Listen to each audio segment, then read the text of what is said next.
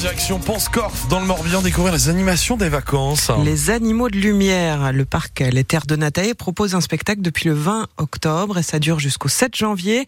Une manière de rendre le site féerique, mais toujours sans embêter les animaux, car les Terres de Natae n'ont pas été épargnées par la météo ces dernières semaines.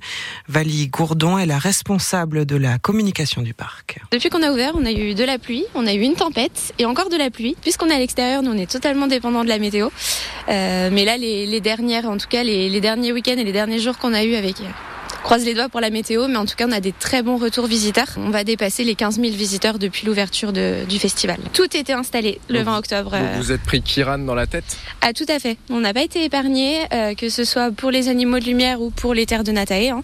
C'est des, des, dizaines d'arbres qui sont effondrés qui, euh, sur, des, sur des structures animalières ou sur les structures des animaux de lumière. Euh, donc oui, on a quand même eu des dégâts, mais ça reste des, du dégât matériel. Et tout est en place maintenant pour accueillir les visiteurs. Les animaux de lumière sont à voir donc à Ponscorf jusqu'au 7 janvier.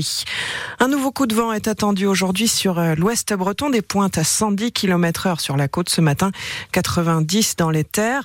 Le Finistère, le Morbihan et les Côtes d'Armor sont en vigilance jaune.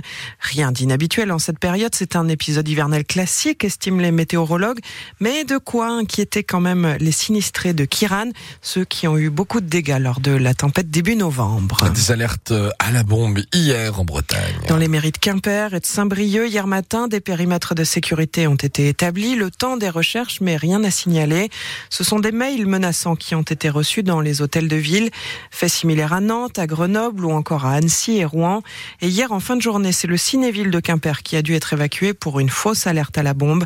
Les séances n'ont pu reprendre qu'à 20 h Les billets de cinéma restent valables pour le jour et la séance de votre choix.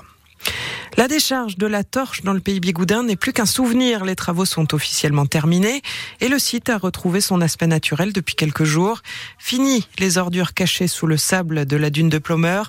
Ce sont 450 tonnes de déchets qui ont été évacués. Deux tiers du sable a pu être réutilisé. 250 mètres cubes va être évacué car il est trop pollué. Ce sable recouvrait une décharge sauvage utilisée jusqu'à la fin des années 70 et découverte en 2014 lors d'un fort épisode de houle.